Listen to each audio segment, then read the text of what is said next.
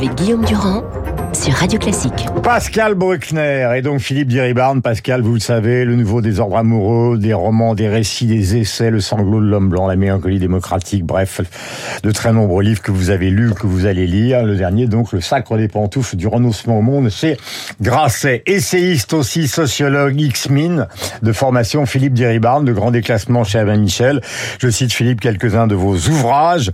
Et là, il s'agit de la politique du bonheur, l'un des premiers, je crois, en 73. Et puis, donc, le chômage paradoxal, l'étrangeté française, nous y sommes en plein. Euh, les immigrés de la République, plus deux autres ouvrages sur l'islam. Alors, la question est évidemment, en sortant euh, du Covid, c'est la même que vous vous posez. Ce matin, dans le Figaro, vous dites, Pascal, que finalement, l'homme est devenu avachi sur son canapé, un obsédé des écrans. Euh, D'ailleurs, c'est ce que disait Daniel Cohen, autre économiste, à propos justement des adolescents et euh, des portables. Philippe, vous faites une, une analyse au départ de votre livre et, et même à la fin du travail, c'est-à-dire le travail qui était une certaine forme d'aristocratie qu'on respectait euh, pendant très très longtemps, qu'il y avait une valorisation du travail, et que maintenant ce même travail, pour des connexions évidemment que vous analysez, est devenu suspect. Il y a toute une série de facteurs qui se conjuguent, disons, pour rendre beaucoup plus difficile la situation de travail.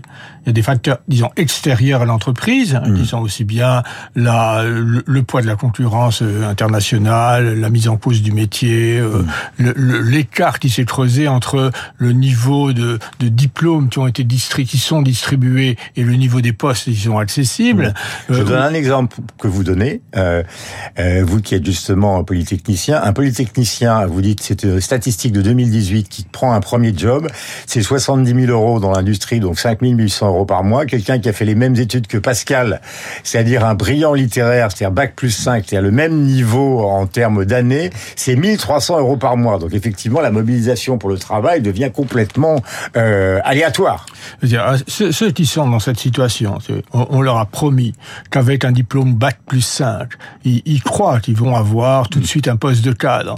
Alors qu'en fait, il y en a une petite minorité, disons, qui sont cadres tout de suite. Et ils ont l'impression, au fond, qu'on leur a, qu'on leur a menti. Et donc, euh, ce qui est pas spécialement, disons, motivant. Alors, en plus de ça, s'ajoute à l'intérieur des entreprises une transformation des méthodes de management, le, le développement des procédures, on procédure, on procédure, on procédure. Mmh. Ce fait que ceux qui sont attachés à, à leur métier, et à, avec le, la, la, capacité de l'homme de métier à, à décider des, des situations, à, à, gérer les subtilités des situations. Vous évoquiez ce matin les, les, les reporters de guerre. Ce sont des gens qui sont, ils arrivent sur un terrain, ils n'ont pas un chef qui va leur dire euh, dans le détail, vous mmh. devez agir comme ci et comme ça. Ils sont obligés tout le temps de, de s'adapter à la mmh. complexité des situations. Et au fond, c'est ça qu'aiment les Français. Il y a vraiment la, la, capacité à dire je connais mon métier, je suis un vrai professionnel et dans toutes les situations, je vais trouver la, la, la manière de gérer au mieux les, les, subtilités dans lesquelles je me trouve. Alors Pascal, est-ce que vous avez le sentiment, vous? Alors je, je cite quand même euh, les références puisque vous parlez à la fois de la chambre de Louis XIV, vous parlez de Baudelaire, euh, euh, vous parlez à un moment d'Oblomov de Nietzsche. Euh, l'homme supérieur aspire à se retrancher euh, dans une sorte de, de solitude pour euh, s'écarter de la foule. Euh, donc il y a toutes ces références qui sont des références littéraires et qui nous ramènent justement à l'essai que vous avez signé. Mais forcément, quand vous sortez un titre qui s'appelle Le Sacre des pantoufles, on se dit, vous considérez que l'homme français aujourd'hui, peut-être à travers le monde, est devenu une sorte de pantouflard. Euh, qui n'a plus envie de travailler. C'est presque plus, plus accentué que le constat de Philippe. Oui, c'est-à-dire que ça va au-delà du travail, qui est le symptôme le plus grave aujourd'hui, mais l'expérience du confinement et du Covid a en fait cristallisé un, une dynamique qui était antérieure et qui est qui est motivée essentiellement par la peur, puisque nous vivons aujourd'hui la conjonction euh, mmh. du réchauffement climatique, du de la peur du terrorisme, de la guerre, euh, de la mmh. pandémie, et euh, le, le, tout était prêt en quelque sorte pour nous maintenir chez nous, mais dans des conditions qui ne sont pas celles justement de Louis XIV ou de Baudelaire que vous citiez, mais qui sont des conditions beaucoup plus confortables, puisque mmh. outre les commodités que nous que nous possédons, nous avons aussi les réseaux, euh, le portable, la, la, télévision, en tout cas les écrans, et tout cela fait que nous n'avons plus besoin d'aller vers le monde, mhm. puisque maintenant c'est le monde qui vient vers nous. Il y a, il y a deux jours, le, le journal Le Monde, donc le quotidien du soir, titrait La course à la flemme. Mmh. Et c'était sur la guerre que se livrent les plateformes de livraison, puisqu'aujourd'hui, euh, disent les enquêtes, beaucoup de gens ne veulent même plus descendre à l'épicerie pour acheter de, d'eau minérale ou du lait, ils se les font livrer directement. Et donc c'est le, le triomphe de, de, de l'immobilité et du chez-soi. Vous expliquez par exemple à propos de Virginia Woolf, euh, qui a écrit ce magnifique livre qui s'appelle Une chambre à soi, qui était une manière donc pour elle de faire une œuvre, de s'émanciper en tant que femme, etc. Alors qu'aujourd'hui justement cette chambre se bureau, euh, ce coffre-fort à sommeil, puisque vous citez Pierre-Jacques Elias aussi, est devenu une certaine forme d'enfermement. Euh, Philippe, il y a une chose euh, que vous racontez aussi, c'est que dans les grandes entreprises aujourd'hui, avant même que vous, par exemple, X, vous soyez sélectionné pour diriger une entreprise quand vous étiez jeune, ben, ce sont les algorithmes qui fonctionnent et vous, vous étiez en concurrence quand vous étiez jeune avec des Français. Mais maintenant, pour obtenir un job dans une grande entreprise mondialisée, vous seriez, malgré votre diplôme, en concurrence avec des Coréens, des Sud-Américains, des Indiens, etc., etc. Donc il y a aussi une certaine forme de découragement, non? Alors, ça dépend des niveaux, disons. À, mon niveau, franchement, non, parce que les, les, les, polytechniciens se débrouillent très bien sur le marché mondial. Il y en a plein qui sont aux États-Unis. Mais moi, je parle des autres.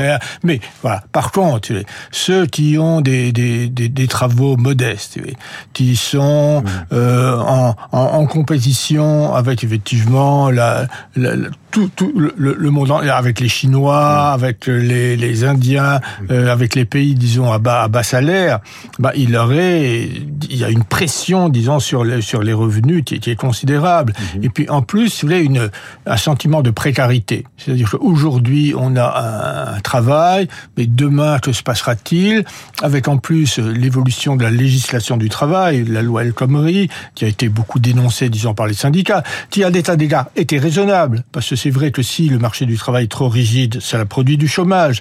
Mais quand on évite le chômage, on le remplace mm. par de la par de la précarité. Mm-hmm. Et, alors, s'engager, si vous voulez, dans la précarité, c'est un peu difficile. Au fond, c'est le monde d'aujourd'hui. C'est que le problème, c'est qu'on est dans une compétition. Vous le rappelez Absolument. La tech d'aujourd'hui, c'est pas la General Motors bureaucratique d'il y a 25 ans. Absolument. Non, mais mon livre n'est pas n'a pas pour objet de dénoncer. Mon, mon, livre a pour objet d'essayer de comprendre ah euh, pourquoi tant de Français sont euh, dans une situation dans laquelle ils ont un, un, sentiment négatif, ils sont découragés par rapport à leur travail.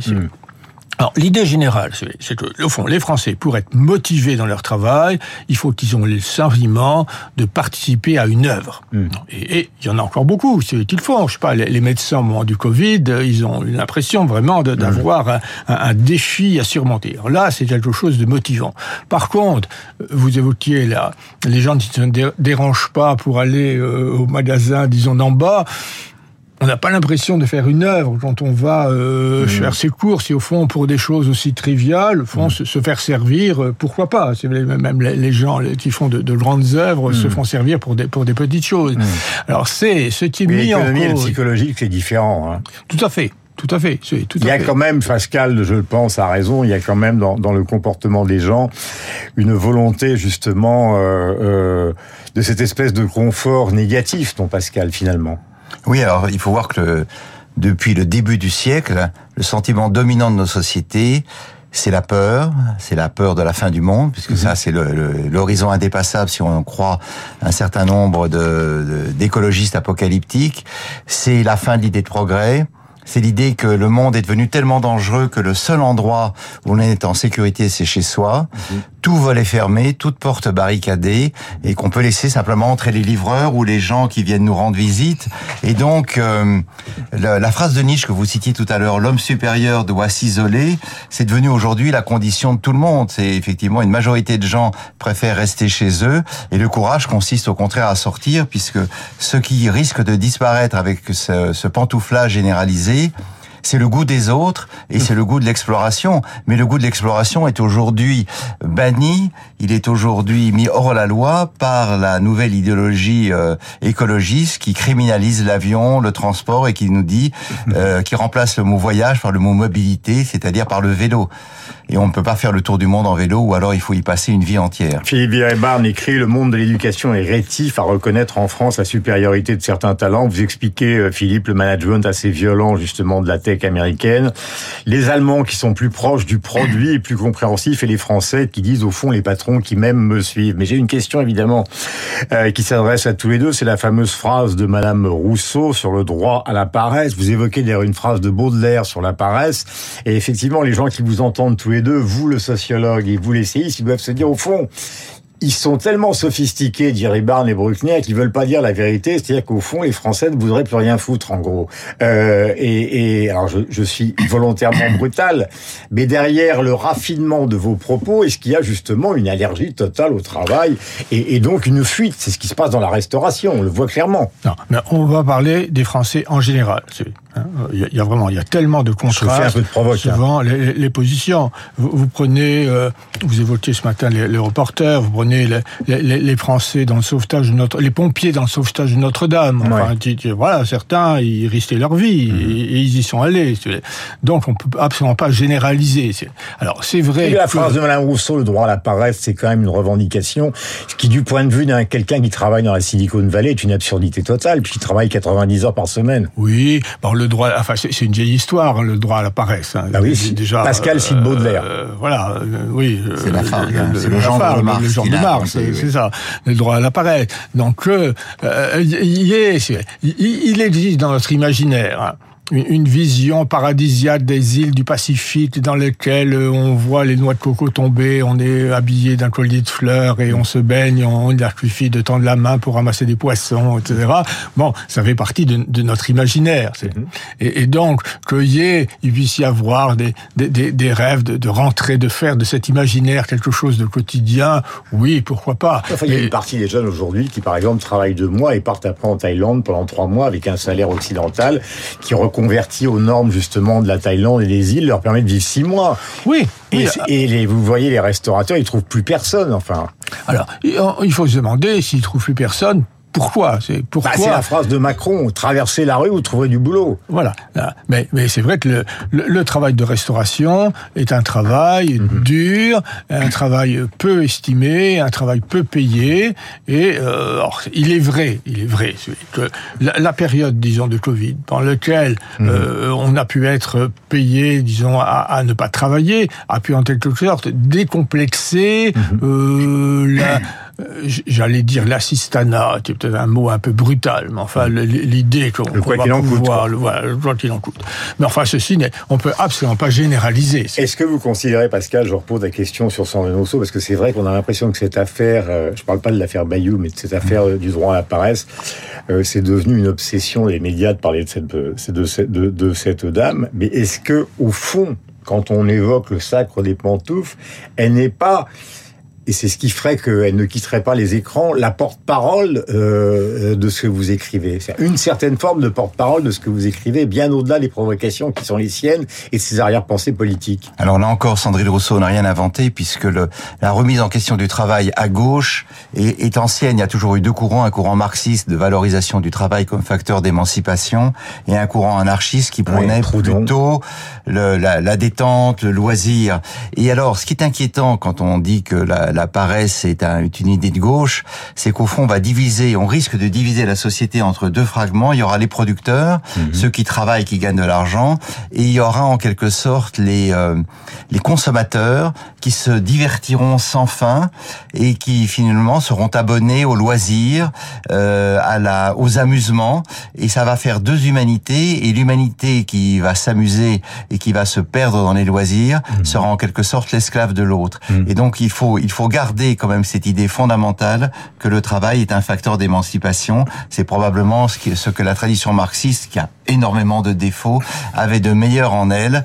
Une, humanité qui cesse de travailler, c'est une humanité qui s'enfonce dans l'anomie et dans la, dans la servitude consentie. C'est vrai qu'à gauche, euh, il y a encore quelques années, voire peut-être plus, une dizaine d'années, le travail était valorisé, par exemple, par la gauche du Parti communiste, exactement comme elle l'était par la droite, qui était celle des gaullistes. demain, prix Nobel de littérature, mais lire des livres est aussi important. Vous avez entendu Philippe Diribarne, eh bien, lisez son grand déclassement chez Albin Michel. C'est plein d'exemples, notamment sur le management des entreprises.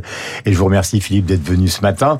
Pascal Bruckner, c'est le sacre des pantoufles. Vous trouvez un grand entretien encore plus complet dans le Figaro de ce matin sur la façon dont Pascal perçoit, avec euh, de nombreuses références euh, littéraires et philosophiques, cette situation psychologique que nous vivons, la difficulté du travail. Il est 8h59. Voici le journal incontournable euh, d'Augustin Lefebvre. Merci à tous les deux d'être venus en